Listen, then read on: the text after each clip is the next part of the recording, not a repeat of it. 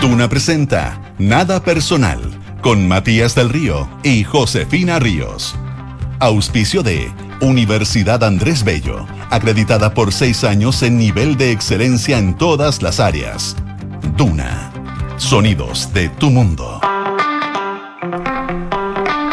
¿Qué tal? ¿Cómo están ustedes? Muy buenas tardes, siendo las 7 en punto, con 31 segundos, sí, de este lunes 22 de enero de 2024. Y le damos la bienvenida en Radio Duna, nada personal, José Ríos. ¿Cómo estás tú? Muy bien, ¿y tú, Matías del Río? ¿Cómo Fresquito estás tú? todo. Sí, fresquito, rico. Fresquito todo.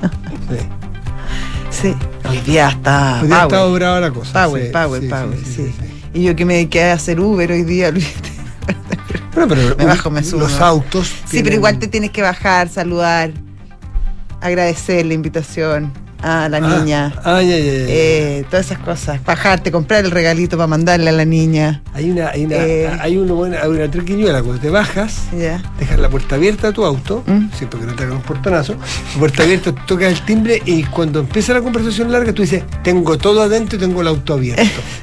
Y el auto abierto hace que tú puedas volver rápidamente al auto y Sí. te vas. No, no, no. Porque si no la conversación dura hasta No, las esta tarde. no, esta conversación fue bien Tú- efectiva, si tú- corta. Si tú te hiciste la invitada de la mamá de la amiga. No, hija, estás loco, ya, otro jamás. No, lo que pasa es que eran dos niñitas que había que ¿Siento ayudarle a bajar el bolso. ¿Siento que preguntaste que había de postre o no? Sí, ¿No? café, todo, no. Esa es la otra. No, no, no. La verdad que no. A. No, fue corto, menos mal fue corto. ado- Encantadora la madre, la niña, estupendo todo. Tenía ganas de irse rápido también, así que fue, fue perfecto. Deja, bueno, la mamá de la amiga se quedó Estarán pegada, oyendo, güey, ¿no? Se quedó pegada. No, nada. Encantadora. No, muy simpática. Oye, bueno, eh, día de mucho calor, qué decir.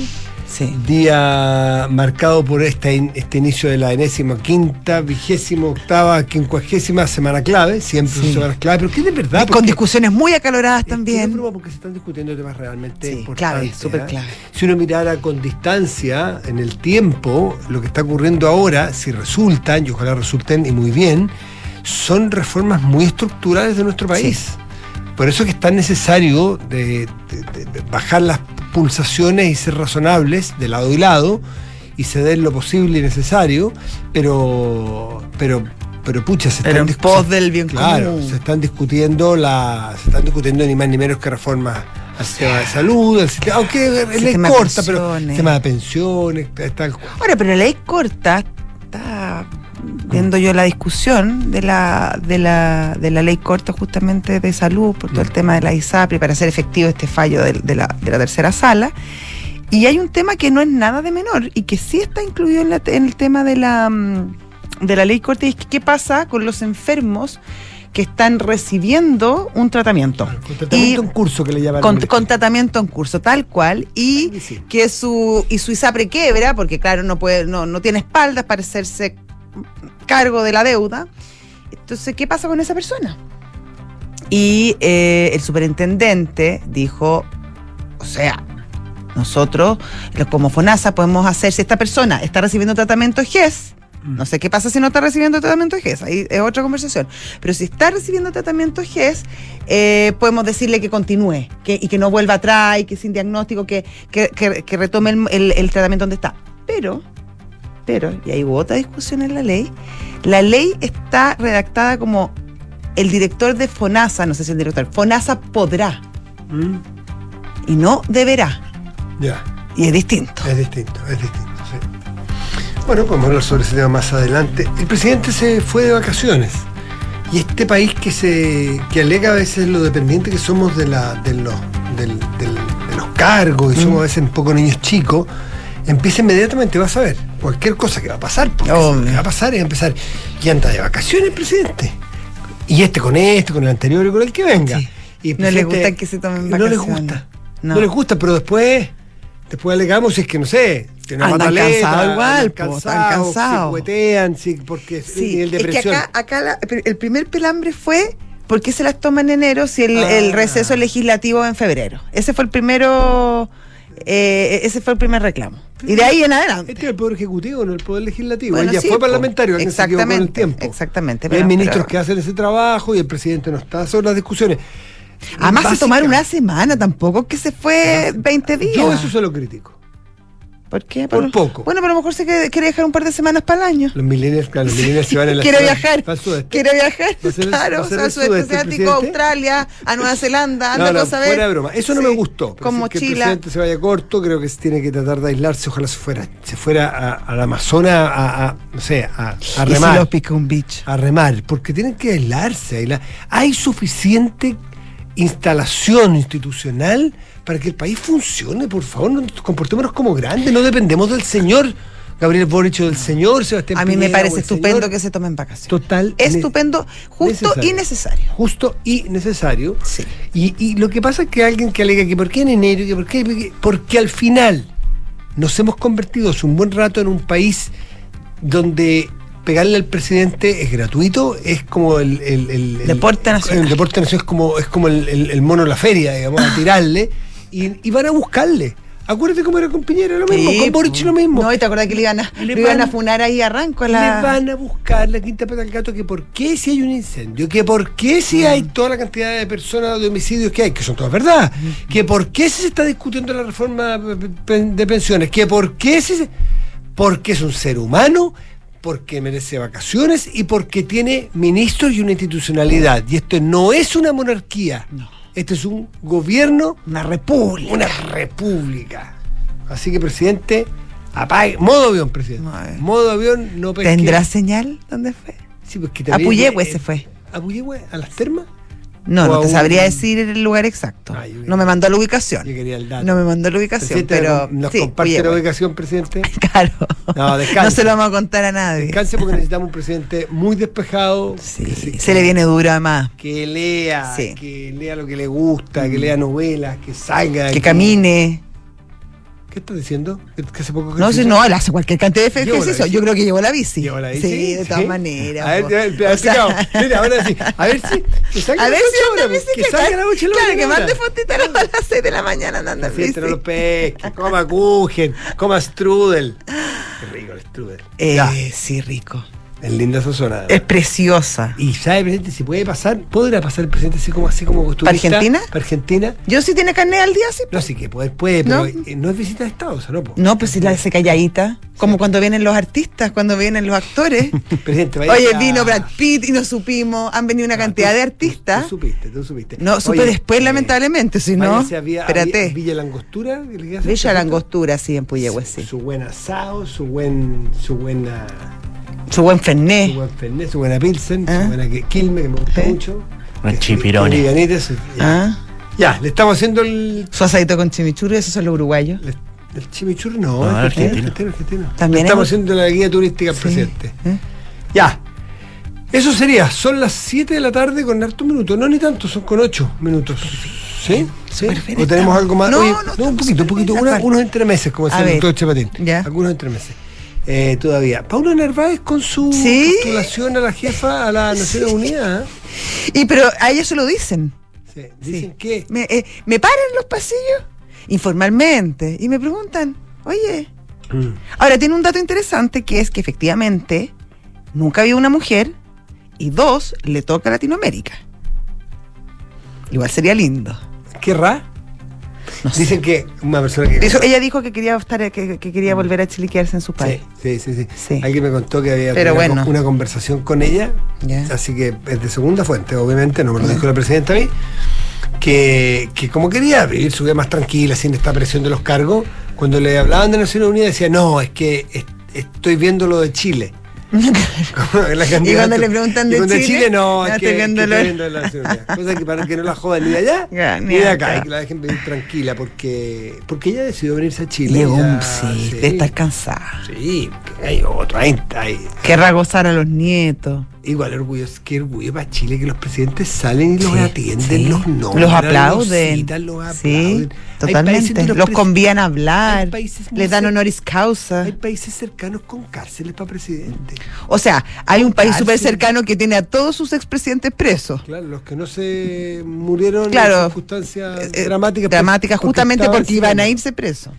Exactamente. ¿Mm?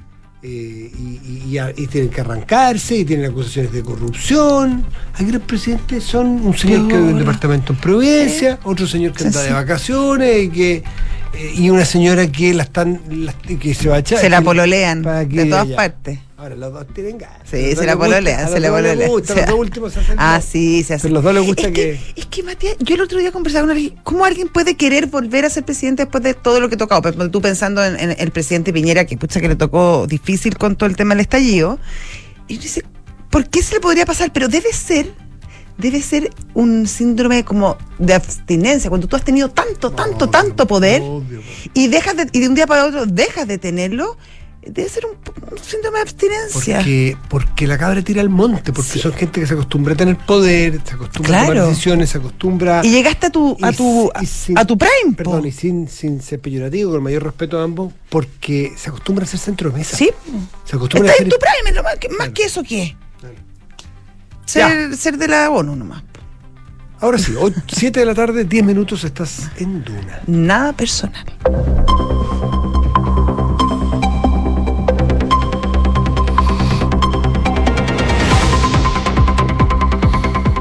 Enrique Javier, ¿Qué tal? tú no tienes ninguno de esos síndromes, ¿no? La abstinencia de poder, No, para nada. ¿no? Estoy muy bien. Muy bien. ¿Sí? Sí. En tu equilibrio, tu yin, yin. Sí. Yang, yang. ¿Cómo En el, en el gym y el jam. Y el jean sobre todo. el sobre todo. Así que bueno. El yin con tonic. Ya, ahí está. El jean con jean. Ah, No, pues el gym y el jam. ¿Y cuál yang. es? El, El jam, jam. que El es jam. como la comer. Sí. Ah, jam. Ya, Enrique Javier. Hablemos, hablemos en serio. Pongámonos Vamos serio, con vamos los con los titulares. La comisión investigadora por el caso Luis Hermosilla tuvo que suspender su sesión porque los diputados convocados no cumplieron con su deber de asistir, generando falta de quórum.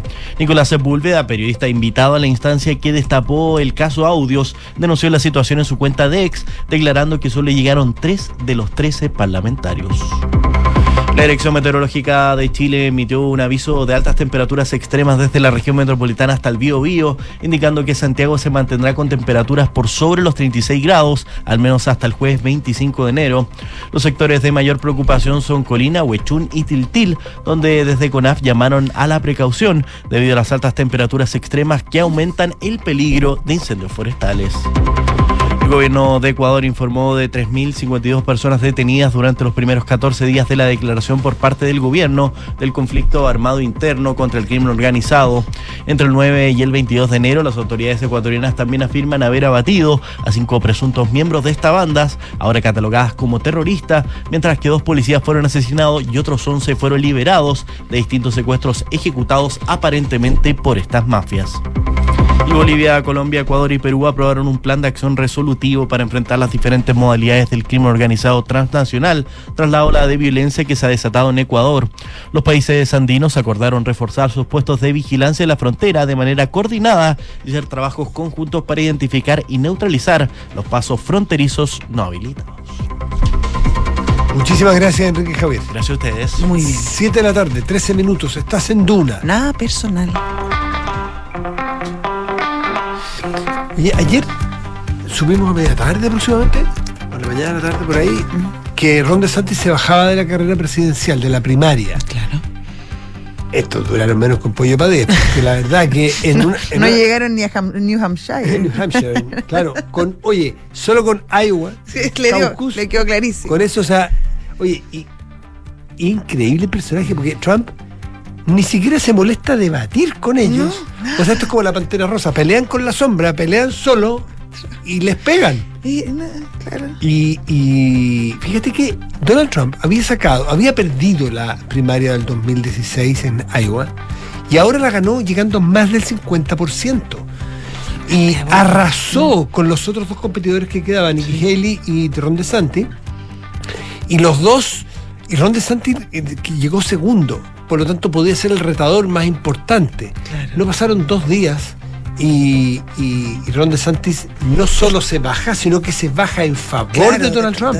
Lo que pasa es que, claro, para que le fuera bien a, a Ron DeSantis tenía que ganarle por la derecha a Donald Trump y eso es complicado. En cambio, la, la otra candidata, Nikki Haley, puede aspirar aspirar, porque yo creo que es difícil a un, a un votante más moderado, incluso a ciertos eh, demócratas que no son Pero mira qué interesante extremos. porque, a ver, quedan estos dos competidores. Obviamente hay uno que ya tiene el camino hiper pavimentado para ser el candidato republicano, Claro. ¿cierto? Porque puede que no les guste a los republicanos, pero es una carta ganadora, es un tipo que levanta plata, es que eso es un, es un indicador muy importante Mm. en Estados Unidos. Y, y es un tremendo candidato, por lo visto, ¿no es cierto? Un tremendo candidato. una máquina. Tuvo apelos de ganar su reelección, ganó una elección y ahora la tiene bastante bien expectada en su partido republicano. Mm. Pero me imagino que los expertos de, las candidaturas, porque hay verdaderas ingenierías respecto a las candidaturas electorales en Estados Unidos, es un tema muy Las películas muy son súper entretenidas cuando te explican. Y fíjate que quedando dos candidatos y un candidato tan vulnerable a lo que hablábamos el otro día, a las, a las circunstancias judiciales, Exactamente. es peligroso el Partido Republicano, o sea, no estamos inventando nosotros aquí la, la- No. la rueda, me imagino que hay una preocupación. Y, y tengo la idea, me puedo equivocar hoy día en la tarde, y que, y que Nikki Haley se baje también y quede solo, pero eso puede ser peligroso por dos cosas. Uno, por las circunstancias particulares de Donald Trump y su realidad judicial, pero dos, porque yo me imagino que las primarias también te sirven para hacer campaña. Exactamente. No solamente dentro de tu partido, sino que mantenerte como en los dice, medios. con estado físico. Claro, con los medios, con la atención puesta en ti, con. Bueno. Te mantiene con Claro, estado físico, obvio, como tú vas a correr una carrera. En noviembre tienes que salir a correr todos los días o andar en bicicleta todos los días. Y las primarias de tus propios partidos te sirven para afinar la- la- las estrategias, para tener buen estado físico Sí. electoral, para darte a conocer, para aparecer, para dar entrevistas. ¿Qué pasa con Trump y el Partido Republicano? ¿Acaso, y lo digo, insisto, desde la ignorancia de su expertise, que es, casi como una carrera profesional, analizar eh, eh, elecciones norteamericanas, y yo no soy el experto, pero el sentido común me indica que no será acaso peligroso que si se les cae, que si se les cae judicialmente. Fíjese que solo hoy tenía Donald Trump que eh, tenía que declarar en una, de, en una de las tantas causas que tiene y es una que de, de acoso, de abuso, abuso o acoso sexual eh, a una periodista, una famosa periodista norteamericana, que ya se había determinado que había habido abuso, es abuso, casi el 99% era seguro que era abuso, por lo que leí, y que además esta periodista lo había acusado de eh, de mm, ¿cómo se llama cuando te te denigran cuando Ya. dice y además Sí, ella que este cree que Difamación. difamación claro, que- que algo así como que dijo algo así como que que, que se cree que yo voy a querer Claro, eh, aquí, con, aquí me, Claro. que me gusta. Exactamente. Entonces, Claro, tenía, acuerdo dos, de ese caso. tenía esas dos causas y son causas que no, no sé cómo van a terminar, pero pueden ser peligrosas, pueden eventualmente. eh, y mira, tiene pendiente las, eh, las dos. eh, la- a ver, que la Corte Suprema de Estados Unidos se, eh, se, se manifieste al final sobre esta petición de incapacidad de ser candidato, porque Eso. ya algunos estados, ya lo. Creo que Maine y otro más, Colorado. Colorado y Maine ya determinaron que no podía participar en primarias. Entonces, qué, qué delicado. ¿ah? Eso Qué por un lado, y bueno, estas son la- la- la- la- las de acoso y abuso sexual, que no nos quiero desmerecerlo, es, es bien tremendo, pero tiene todas las, las causas abiertas por el tema de, mm, de claro, es de Mar-a-Lago y también de incitación al cuando se tomaron el, colis- en el, al- Es una- el- es una colección de y cargos. sí que es grave. Y ese sí que es grave, porque con ese se podría ir preso muchos años y podría, podría eh, coincidir eh, el momento del juicio con, con las elecciones presidenciales finales. Y otra cosa que me llama la atención, que especiales son las candidaturas de este año. Por el lado de los demócratas,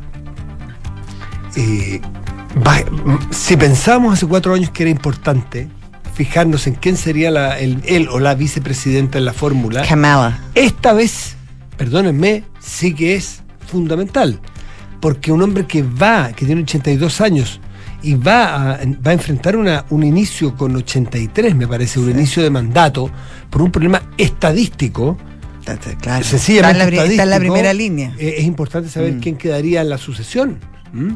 Eh, Qué impresionante Kamala Harris. No aprendió. Eh, no aprendió No aprendió nunca y, y- y tenía todo un relato que era súper interesante, hija inmigrante, mujer, fiscal, y no pasó nada con Kamala Harris. Así es, tal cual. Eh, tiene, parece que no se llevó bien en la Casa Blanca con los funcionarios, Sí, con la mm. política. Es que hubo otro problema también que en general lo- los vicepresidentes se hacen mu- mucho cargo del tema internacional y las relaciones internacionales.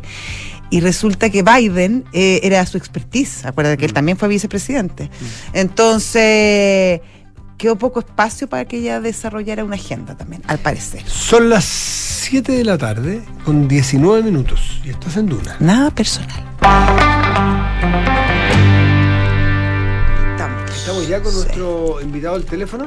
Ah, pero. Alargue, alargue, José Ríos, alargue. Bueno, haga. pero bueno, vamos a hablar, vamos a esperar a nuestro, a nuestro invitado, pero em, que tiene relación y vamos a tratar de dilucidar el futuro de la ministra del Interior, Carolina Toá, quien en la última encuesta CADEM eh, bajó muchísimo y es hoy por hoy la ministra peor evaluada del gabinete del presidente Boric. Y con una baja muy pronunciada. Sí, muy además. importante, claro. Coincide también con, con una alta exposición. Ella se ha tenido que hacer cargo de de temas muy complejos, partiendo por el tema de la seguridad y la delincuencia, que bueno, está bajo su, su, ella está a cargo, como ella es ministra del Interior y, y Seguridad.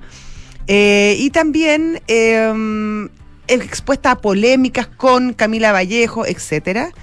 Y el tema del lobby también que le preguntaron, bueno, y que ella asistió a las reuniones, esto, todo esto al parecer le ha golpeado y también pone en peligro quizás eh, su nombre como posible presidenciable, que hasta hace poco era una de las cartas más seguras del oficialismo. Claro, hay una, hay una lámina, la 14, en la mañana hablamos de ella, donde además hacen, eh, hacen el paralelo entre Manuel Monsalve y ella, el subsecretario y la ministra. Porque vamos a conversar con un analista que conoce bien de cerca los datos de cómo se fue dando el resultado de esta encuesta para saber por qué Carolina Tobá eh, pierde fuerza, Claro. pierde tracción y tiene esta, esta caída eh, y esta posición en, el, en, el, en la encuesta. Roberto Dixon, eh, director de KDM, está con nosotros. Roberto, ¿cómo estás? Gerente general. Matías sí. José, ¿cómo están? Muy buenas tardes. Buenas tardes. ¿Cómo estás, Roberto? Oye, bien. Qué bueno. Roberto, eh, es bien impresionante la caída que ha tenido Carolina Toá. La, la última es, es especialmente pronunciada, pero este es un proceso que se ha venido dando durante toda su gestión. Eh, Sí. Pensar en un futuro político presidencial, como era la conversación hasta hace pocos meses de ella, eh, ¿en qué estado se encuentra? A ver, yo creo que más bien lo que estamos viendo es un proceso de normalización de los niveles de aprobación que tiene un ministro del Interior. Eh, en general, cuando uno cuando uno ve hacia atrás, cierto, los gobiernos anteriores, era muy raro que, que una ministra del Interior tuviera 30 puntos más de aprobación que el presidente de la República. En general va muy de la mano, muy acompañado durante todo el proceso. Eh, yo creo que, que, y por lo tanto es importante, digamos, entender que, que este nivel de aprobación parece ser más normal a lo que era. Eh, Carolina Toá entra en condiciones que uno puede decir que son más bien excepcionales para un ministro del Interior, viene de alguna manera a, a ordenar el, el caos inicial del gobierno que, que, que, que, que le, que le generó que no tuviera luna de miel. Eh, Este es el primer gobierno donde el presidente eh, su- tuvo solo tres semanas de mayor aprobación que desaprobación y la falta de experiencia para gobernar se hacía muy muy muy muy notable o muy muy visible. Eh, entonces este, nivel de aprobación tan alto que tenía Carolina Toá al comienzo respondía a esa lógica. Eh, ahora más bien tengo la impresión de que de que este 38% y la caída del último mes eh, responde más bien a, a- a la cantidad de- de coyunturas y problemas que tienen que enfrentar los ministros del Interior y, y, y- y se ha vuelto normal, ¿cierto?, a, a- a esa condición. Eh, ahora, sobre el futuro político, electoral, me imagino que es la pregunta eh, Sí, de, la, de la ministra Toá, eh, yo no recuerdo que hay eh, que, que- que candidatos presidenciales hayan salido del Ministerio del Interior. Eh, No, creo no. que es un cargo demasiado complejo, demasiado José Miguel expuesto a la Insulza en algún momento, pero fue posterior. pero Nunca- y tampoco Nunca aprendió tanto, sí. Mm. Eh, eh, y yo creo que además tenemos que, que, que, que poner sobre la mesa que es que al menos yo llevo 15 años haciendo encuestas y yo nunca había visto que una prioridad haya estado tan desbordada eh, como la delincuencia hoy día. Hoy la, delincuencia es la prioridad número uno, dos, tres, cuatro, cinco y después podemos pensar en otra cosa. Y como esa función al final recae en la, en la ministra del Interior y hemos tenido un, in- un inicio de año altísimamente complejo por lo- estos delitos de altísima connotación pública, creo que eso se le hace que la pista sea más compleja. Digamos. Sí, eh, Roberto dice que son, puede haber múltiples factores que expliquen esta baja en la popularidad o en la aprobación de Carolina Tobá. Una puede ser el factor de seguridad que tú narras y que es el evidente, el que surge hacia bote pronto, ¿no es cierto? Ah, seguridad, en fin, tenemos crisis, por lo tanto, ¿quién es la responsable? Ella.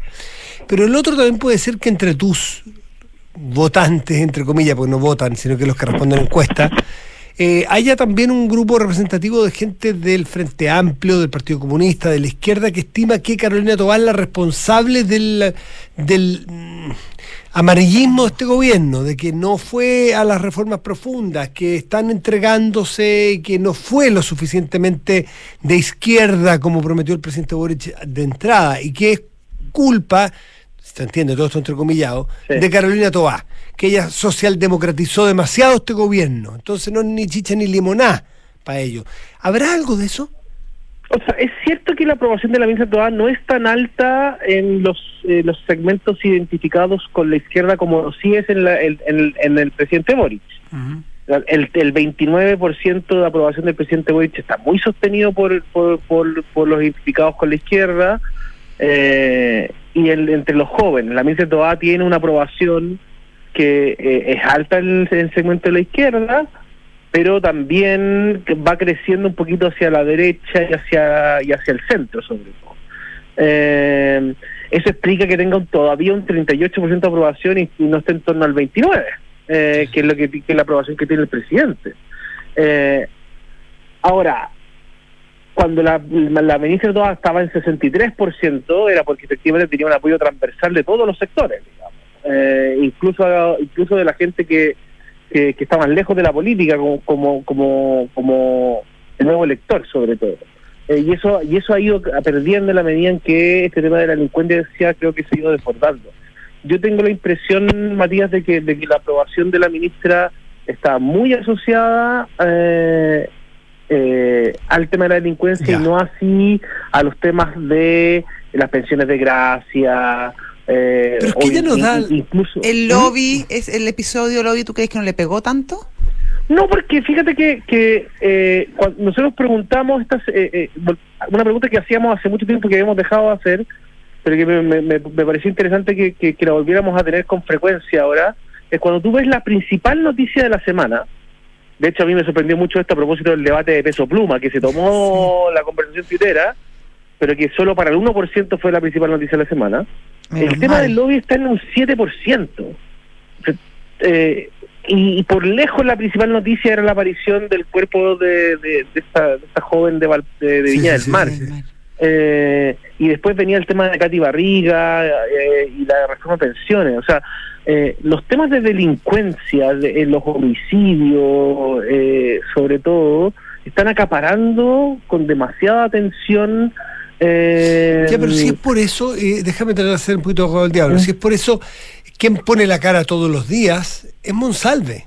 Entonces, si es que hubiese que decir a quién le está yendo mal, es a Monsalve. Perdón, eh, no es nada personal, estoy tratando de pensar, entonces, ¿por qué a Monsalve, que el, que, el, el cara de seguridad, Carolina Tobá se mantiene bien en segundo plano, hace negociaciones en el Congreso, las leyes estas de las 31 leyes y todo eso, pero para, para, la, para la tele, para el, para el público, el sheriff es Monsalve. Entonces, él debería estar, si fuese así, eh, debería estar mucho más dañado y le va bastante bien.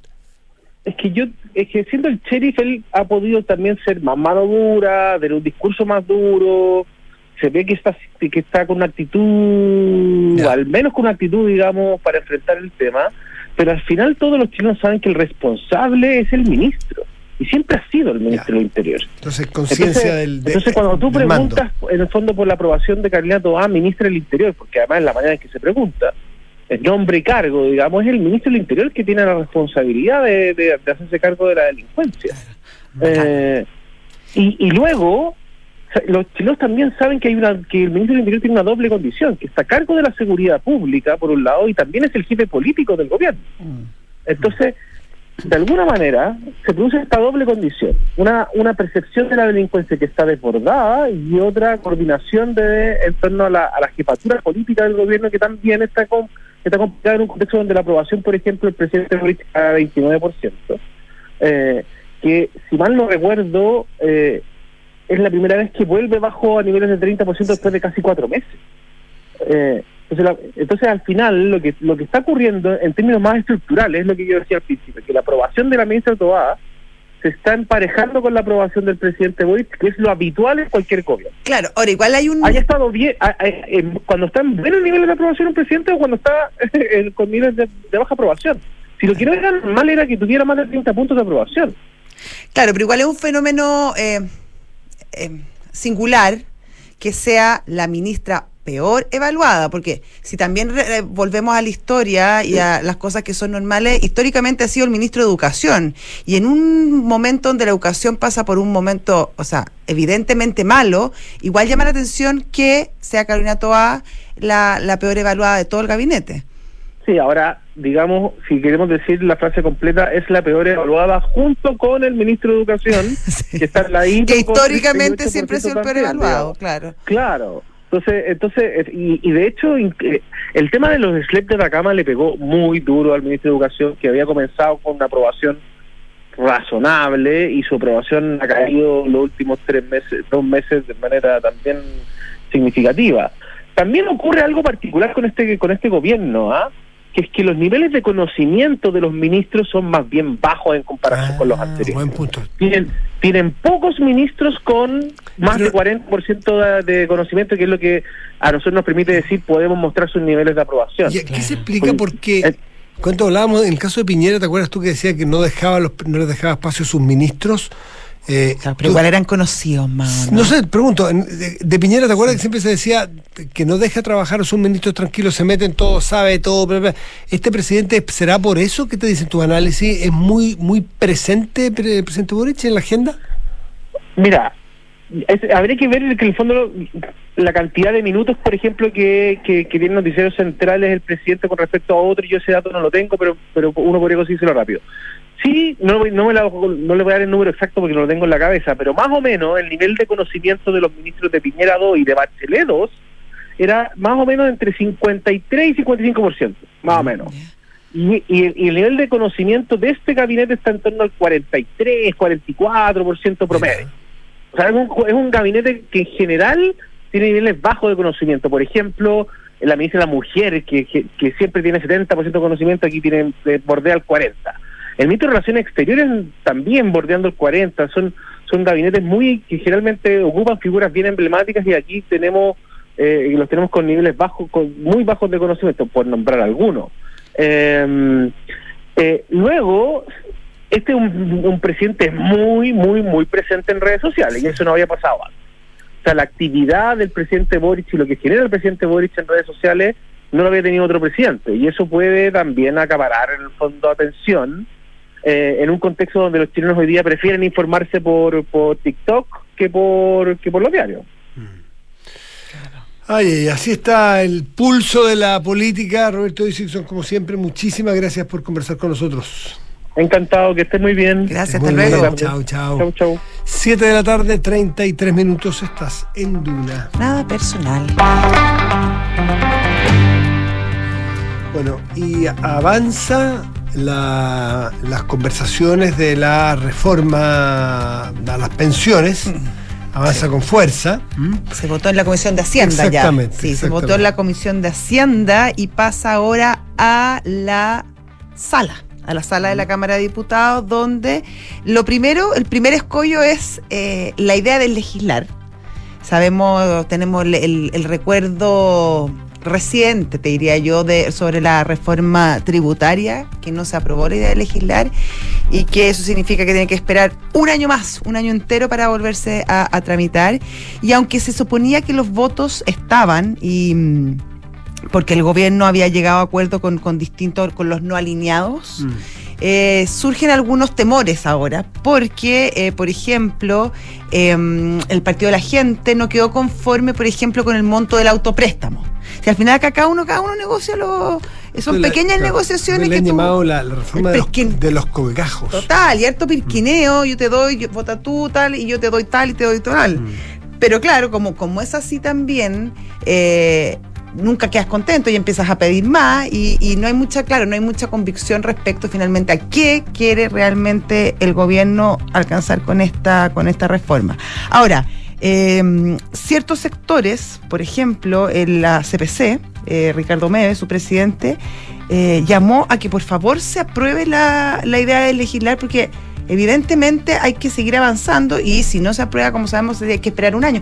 O habría que retomar el proyecto que se aprobó en la Cámara de Diputados, que es el proyecto del presidente Piñera, que duerme ahora en el Senado, que tampoco deja muy conforme a la derecha porque también aplica el 3 y 3. Sí, pero en 3 y 3, en otro, en Sí. otro cuadro totalmente Defiende distinto. mucho, o sea, no, exi- defiende. No existía la PGU. No existía la PGU. Por Hoy- eso. Hoy día, Por claro, eso. 3 y 3 era para un 3% para ir en asistencia de las personas que hoy están pensionadas. Claro. Y es, un- y es una cosa solidaria, pero ya el Estado está entregando de manera solidaria y aprobada el gobierno pasado, al final. día de- se acaba de aprobar la PGU de 250 mil Claro, pesos. Exactamente. Sí. Entonces, eh, hay, que, hay que hacer los números. Da la impresión, por lo que uno conversa, que aquí hace mucha falta eh, quitar urgencias y hacer los números. Hacer los números responsablemente porque este es un tema muy relevante, que está casi obvio decirlo, pero un tema que corremos el riesgo de que sea muy fácil de hacer algo malo porque son temas muy moralizadores. Son temas donde eh, tú estás en contra de, de los pensionados, entonces hay mucho cuidado en votar en contra. La presión es muy grande, es distinto que tú que votar una ley secundaria, una ley de- de- de cualquier cosa. ¿Quieres, ¿Quién quiere quedar en el registro de que votó en contra de la idea de legislar eh, ayuda a los pensionados ahora?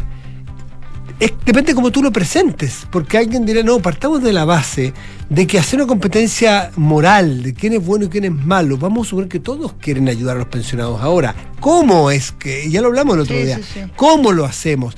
Entonces salir de esa trampa moralizante del bueno y el malo y apuntarse con el dedo, porque si no, el coraje que hay que tener para votar con convicción en contra de lo que parece bueno, no hay- nadie está obligado a los heroísmos. pues. Entonces se te empiezan a descolgar algunos y podemos tener una mala, una mala ley, una mala, una mala reforma. Ahora, el costo, Matías, de votar en contra de la ley, eh, en este caso particular, puede que no sea tan alto para los parlamentarios, porque si miramos todas las encuestas, por ejemplo, la Academ que recién comentábamos respecto a- a la- al apoyo o, o no apoyo a, lo- a los ministros, al gabinete, le dedica un gran, eh, un gran capítulo al tema de las pensiones y arrasa la idea de que el ahorro sea para cada persona, para que el, que el 6% adicional vaya a las cuentas de los trabajadores, de los cotizantes.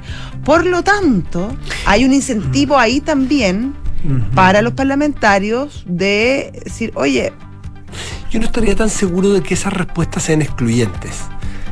En cuanto a que, todas las personas que responden a una encuesta de que quieren que el 6% de la cotización del empleador vaya a cuentas individuales, también conteste a favor si yo le hago una pregunta si estima que con un porcentaje de las cotizaciones hay que ayudar a los pensionados que hoy día tienen pensiones insatisfactorias o, o- o- o pensiones muy bajas.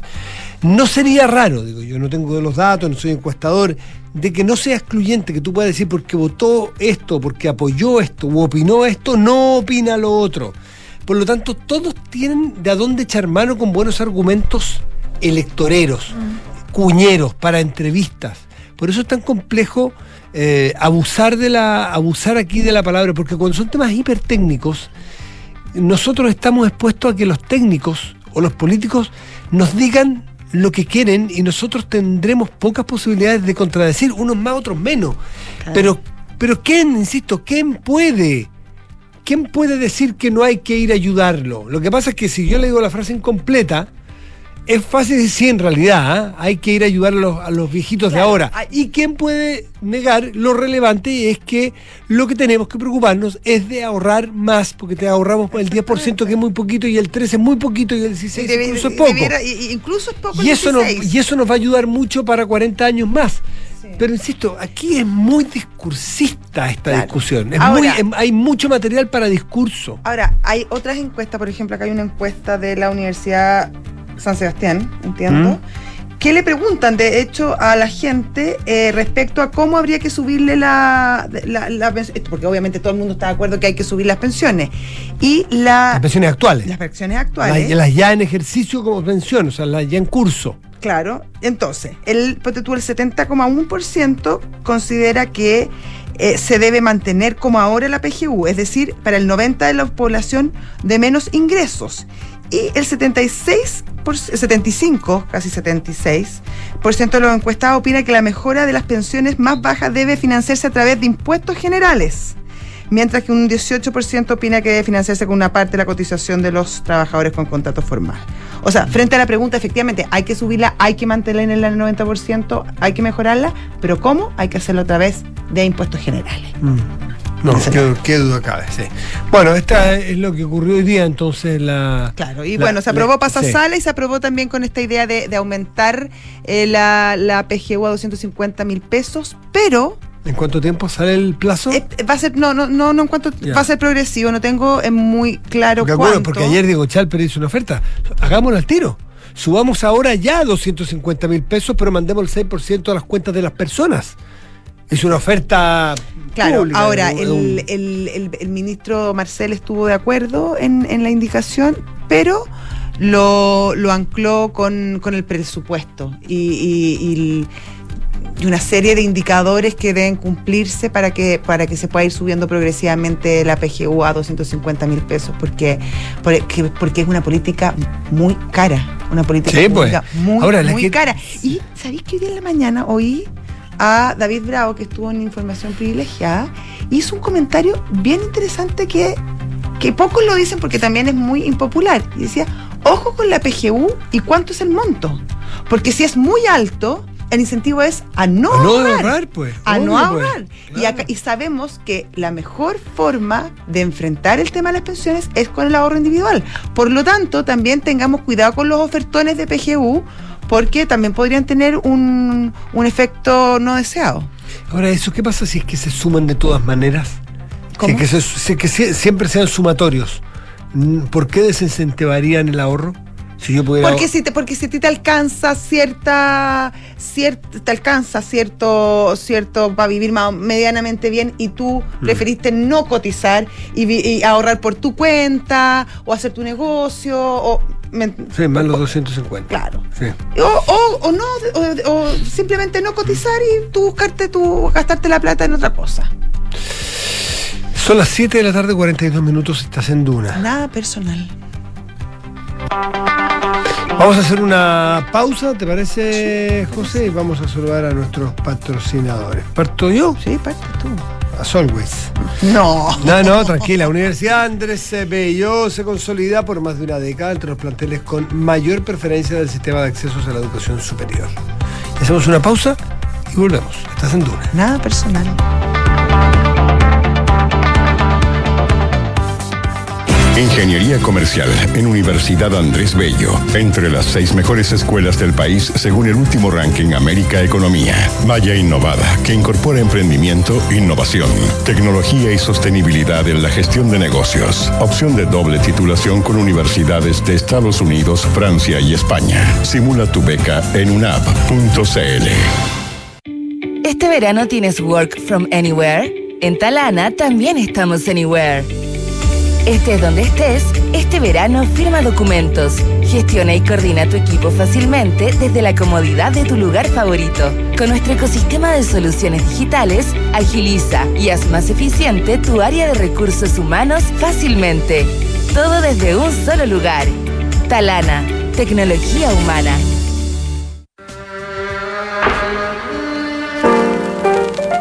El estreno de Jimi Hendrix con Are You Experience cambió las reglas del rock para siempre. Una infusión de psicodelia, rock y blues y la guitarra más prodigiosa en la historia de la música popular perfilaron la corta e influyente carrera del músico de Seattle. Are You Experienced, el debut de Jimi Hendrix. Esta es la historia que te contaremos hoy desde las 8 y media en un nuevo capítulo de Sintonía Crónica Debut en Duna 89.7. Hijo, ¿Me das un vaso de agua antes de salir? Claro, mamá. ¿Está nerviosa por el examen? Mira, si fuese en otro lugar, tal vez. Pero estoy tranquila, porque contar con la confianza de la medicina UC no da lo mismo. Prefiere tú también una de las 61 unidades de toma de muestras UC Cristus a lo largo de Chile. Atención expedita y de calidad a pacientes FONASA e ISAPRE, con más de 900 tipos de exámenes de laboratorio. Somos UC Cristus. Somos la Católica. 7 con 44 estás en Duna. Nada personal. Y antes de ir a nuestro infiltrado un ratito, hay algunas noticias, algunas para solamente marcar. Sí. Por ejemplo, el 24, pasado mañana en la Argentina, hay un- una convocatoria a un paro muy grande. Es el primer eh, enfrentamiento duro que va a tener en la calle el gobierno de Javier Milei, porque lo tuvo hace un tiempo, pero eran, eran, eran morisquetas, él las controló bien. Ahora es la CGT, que no estuvo la vez pasada. Ahora, ¿Esa es la más grande? Sí, sí, sí. La CGT sale con toda su fuerza, con toda la convocatoria, y no solamente en las calles, sino que un día de paro. Y hay, hay, hay municipalidades, hay gobernadores que llaman al paro, es decir, aquí se va a enfrentar, va a verle, va a verle, va a ver el músculo de la CGT. Claro, es una, una Claro. prueba de fuerza también. Y incluso la CGT, por lo que estuve leyendo ahí, está disponible a, a- a cumplir y acatar los protocolos antipiquete, es decir, vamos, no vamos a cortar el tránsito, pero vamos, vamos, a caminar por el lado. pero vamos a mostrarle la fuerza, porque donde se está jugando esta pelea es en el Congreso, con esta ley ómnibus, que es pasándose 600 leyes, es una cosa tremenda, para hacer verdaderamente, verdaderamente un cambio, un, un Big Bang, un cambio bien cultural a la forma de, de- de gobernar y de, de- de ejercer el poder en la Argentina, y de, y de funcionar en la Argentina en general. Oye, fue bien celebrado el, el discurso de Javier Milei en, en Davos. Sí. Sí, muy comentado. esta jugada de local, sí, bueno. digámoslo. Sí, Sí, por el sí, modelo en general sí, sí. sí. De repente hay unos que son más, están, están siempre estos empresarios, hay un grupo de empresarios que son más progresistas, más y no, no, no, no comulgan tanto, pero en general sí, era un público bastante a favor. Bastante a favor, Sí. por supuesto, porque lo que viene a defender es la, La libertad. El, no, y el principio del modelo económico, También. el modelo. Bueno, el, el liberalismo económico Claro, finalmente. y eso es muy, es muy primo hermano del, del, del emprendimiento y del, el- el- y del hacer empresa. Exactamente. En el buen sentido de la palabra, digamos. O sea, es un ay- coayudante muy importante de la libertad para poder emprender.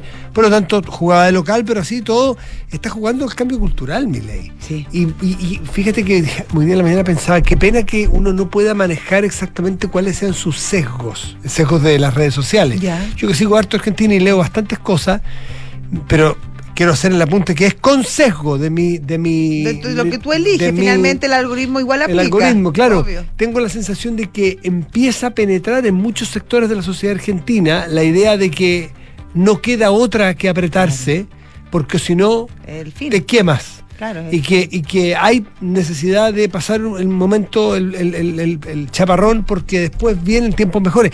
Pero eso, eso uno no sabe hasta qué punto el algoritmo te está engañando y hasta Claro. qué punto efectivamente el 98% de los argentinos odia. ya lo Ah, odia lo porque, odia, porque claro. les quitó el trabajo. Ahora, no le ha quitado el trabajo a muchos No. de ellos porque ganaban pero no trabajaban. No, y de además muchos trabajaban en muchas partes. Entonces, no Claro. es que les, les- les dejó un trabajo. No, Lo que pasa es que era, era, era bien difícil estar en, en, en Salta y después estar en Buenos Aires y al mismo tiempo estar en Calafate. El discursismo. Claro.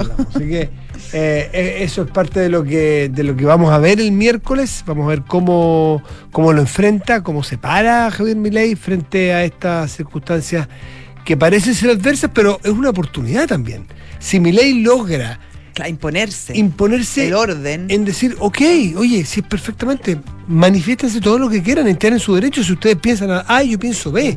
Eso es parte del juego democrático. Que no, se no me para en el país. que no se desborde, que no pare en el país. Porque hay otra cosa. Se está jugando en la CGT y los grupos más, más peronistas radicales, se están jugando frente a la propuesta cultural de mi ley el parar. Entonces, Claro. hoy día parar para muchos argentinos de a pie también es bien ingrato. Me imagino que muchos dirán, ¿hasta cuándo? ¿Hasta cuándo? Y si nos están proponiendo algo distinto, ¿vamos a seguir proponiendo como alternativa parar Claro. sobre esta pobreza? porque, porque que- además no dio resultado, evidentemente. una cosita, récord mundial, año cerrado de Argentina, 213% de inflación 2023. Lo acabo de leer hace un segundito en La Nación, me parece. 213%. O 231 o 213. me- la- tú sabes que. la Bueno, tiene esas pero ya, cosas. pero bueno, es sobre Ya. 200. Sí, la dislexia tiene esas cosas que a veces da vuelta eh, uno que otro número. 7 de la tarde, 49 minutos, estás en Duna. Nada personal. Son los infiltrados. Los editores de la tercera están en Nada Personal. Ya está con nosotros al teléfono Leslie Ayala. ¿Cómo estás, Leslie? Hola, Leslie. Hola, ¿cómo están? Bien, ¿y Bien, tú? pues, ha dado que hablar Muy Katy, bien, ha dado mucho que hablar Katy Barriga. Ayer el ministro, no sé si lo viste, ministro de Justicia, diciendo que si en Chile se abusa de las eh, Presión presiones preventiva. preventivas. Y a- la pregunta fue en torno al caso Katy Barriga. Se refirió al país en general. Perdón. Sí, y de hecho hoy día el fiscal nacional Ángel Valencia también en estas rondas que anda haciendo por Chile, por las cuentas públicas, las fiscalías regionales, se refirió y criticó el arresto domiciliario en este caso en particular, pero principalmente por el nivel de lujos que se ha demostrado que hay en torno a esta medida cautelar, como por ejemplo cambiarse de domicilio e irse a una parcela que entiendo que es la donde eh, ellos realmente habitan en Peñaflor. Y obviamente estas eh, historias de Instagram que sube la exalcaldesa Katy Barriga de cierta forma agradeciendo a sus seguidores, pero también dando cuenta de las comodidades que tienen este arresto domiciliario. Ahora, un arresto domiciliario no tendría por qué ser en una celda de castigo, por- porque justamente en la casa y en las dimensiones que uno pueda acceder, pero hay una molestia por parte de la autoridad y por- del Ministerio Público y por eso mismo mañana Vía Oriente nosotros entendemos va a ingresar su escrito con la apelación buscando entonces que esta medida cautelar se revoque y finalmente Katy Barriga eh, ingrese a prisión preventiva, pero esto está va a quedar en manos de tres ministros de la Corte de Apelaciones de Santiago que tendrán que revisar justamente los antecedentes que tuvo la semana pasada la vista el juez eh, Hugo Salgado, quien finalmente la deja con esta medida, eh, también en el sentido de que expresar de que si bien habían antecedentes para los hechos que se están atribuyendo a la exalcaldesa y su participación, no había necesidad de cautela por ser una persona conocida, lo que hablábamos también la semana pasada con ustedes, y que tiene una especie de arraigo nacional, porque sería difícil que ella se fugara del país sin, sin que nadie se diera cuenta. ¿Tú crees que puede afectar en algo, influir en algo los dichos del ministro de Justicia ayer cuando la Corte de Apelaciones revise esta cautelar o esta prisión preventiva o no? La- ¿Cómo las cortes de apelaciones en general eh, son más mediáticas que los jueces de garantía. Es algo que se ha planteado en otros casos donde eh, ha ocurrido situaciones similares donde los jueces de garantía, pues, como que tienen un espíritu más garantista también, porque están formados de esa, de, de esa manera, eh, encuentran y consideran igual lo que decía el ministro de Justicia, que no todo puede ser prisión preventiva y además la prisión preventiva nunca debería ser vista como una pena anticipada al caso, en el caso de que, por ejemplo, esta persona, en este caso la imputada Katy Barriga, eh, finalmente en un juicio de fondo eh, recibieron condena, ¿cierto? Ahora, eh, claro, también hay una especie de molestia por parte del Ministerio Público por toda esta actividad en redes sociales donde la imputada ha, de cierta forma, entre comillas, celebrado lo que ocurrió con la justicia y también se ha ufanado de estos privilegios, ¿no? Es algo que es resorte de los tribunales y también de Gendarmería, pero ni el exalcalde Raúl Torrealba tuvo la posibilidad de, por ejemplo, saltarse una caminata que yo diría que es un letargo para los imputados, sobre todo los más famosos, eh, que es la caminata por la explanada del Centro de Justicia hasta llegar e ingresar a los tribunales donde ellos enfrentan la formalización, que es una caminata bastante extensa y donde evidentemente deben enfrentar a la prensa. Entonces, eh, Katy Barriga lo hizo el primer día, recordemos que eh, en esa oportunidad incluso se, se manifestó muy molesto, muy molesta con la prensa y también con su propio esposo, el diputado Joaquín Lavín Jr., que la estaba acompañando. Sin embargo, los, las otras tres jornadas ya pudo ingresar y salir por el justamente los pasillos donde eh, laboran los funcionarios judiciales y también los jueces, algo que fue leído por algunos de los eh, de los partícipes de la audiencia como un privilegio para la exalcaldesa, aunque nadie presentó un escrito formal de molestia. Eh, ahora el Ministerio Público lo que tiene que hacer en el día de mañana es entregar los argumentos de por qué el juez eh, de garantía, en este caso, del titular del noveno juzgado, eh, habría incurrido en errores al momento de ponderar los antecedentes que se expusieron en la audiencia y finalmente convencer a la Corte de que acá existe una necesidad de, una cautela principalmente por la gravedad y la reiteración de los delitos que se le imputan y los recursos que están eh, fiscales que están acá involucrados más allá de esta hipótesis. Recuerdas, Matías y José, que le hablamos la semana pasada, que el propio juez de garantía dijo no, no vale solamente la gravedad de los delitos que se imputan, sino que acá debe demostrarse que acá esta persona es un peligro para la seguridad de la sociedad porque estará incurriendo o su libertad permitiría incurrir en nuevos delitos. Leli, otro tema que, que ha saltado eh, en este juicio es la participación o el rol que pudiese haber tenido Joaquín Lavín León, el marido eh, de Katy Barriga y también diputado. Em, ¿Qué tan involucrado está y qué tan y cuánto peligra su situación eh, en todo este en todo este mm, esta trama? Sí, en esta trama se habían mantenido bajo estricto secreto los expedientes y por eso cuando sale a la luz la formalización y finalmente los querellantes acceden a toda esta investigación que estuvo durante mucho tiempo reservado, no se sabía de que en octubre pasado el propio tribunal donde se está tramitando esto, eh, un juez alzó el secreto bancario del diputado, por ende ya se entiende que su... Eh, su calidad en esta investigación es justamente imputado. Ahora, a diferencia de su esposa, la exalcaldesa, él cuenta con un fuero.